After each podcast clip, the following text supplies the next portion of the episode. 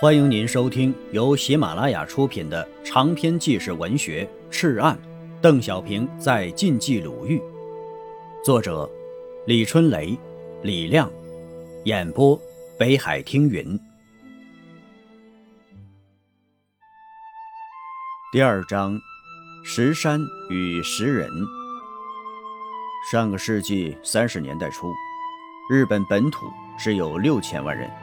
而中国是四点五亿人，日本现役军人三十八万人，而国民党有正规军一百七十万人，但日本似乎不管不顾这些，他们对两国军力的估算是一比十，即日本一个师团等同于中国十个师，甚至更多。日本关东军只有一点二万人，而驻扎东北的张学良军队达三十万人。但日本人视若无物，仍然是鸣枪挑衅。战争初期啊，日本声言三个月结束中国战事。对于华北，他们曾设想，战场推进到北平南部的保定后，国民党军队肯定会组织一场大会战进行防御。到这个时候，大日本皇军集中聚歼中国军队，一战解决华北。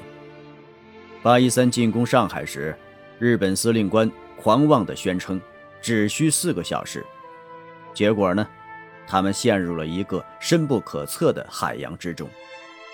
战争进行了两年后，日本军部哀叹：“中国问题不是一年两年能解决的，需要十年。”后来又说：“帝国欲征服支那，非短时间可成。”需制定一百年之计划。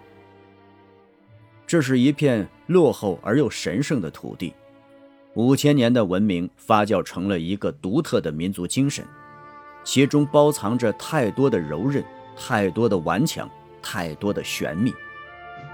一九三七年十月初，幺二九师先遣队从陕西韩城县直川镇东渡黄河，沿同蒲铁路。第一站抵达晋北的代县一带，此时啊，经雁门关南犯的日军正向忻口进逼，国民党军放弃长城防线，置重兵于此处死战。八路军的任务呢是配合阎锡山侧击。三八五旅七六九团团长陈锡联打响了第一枪，于十月十九日夜突袭阳明浦飞机场。用步兵、步枪和手榴弹摧毁了日军二十四架战斗机，创造了战争史上的一个奇迹。蒋介石通令嘉奖。之后啊，战场南移至正太路沿线。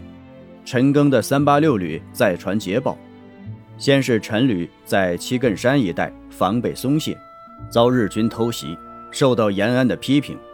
陈赓发誓报复，于十二月二十六日。执意在七亘村选择战场，伏击必杀日军三百多人，取得了七亘大捷。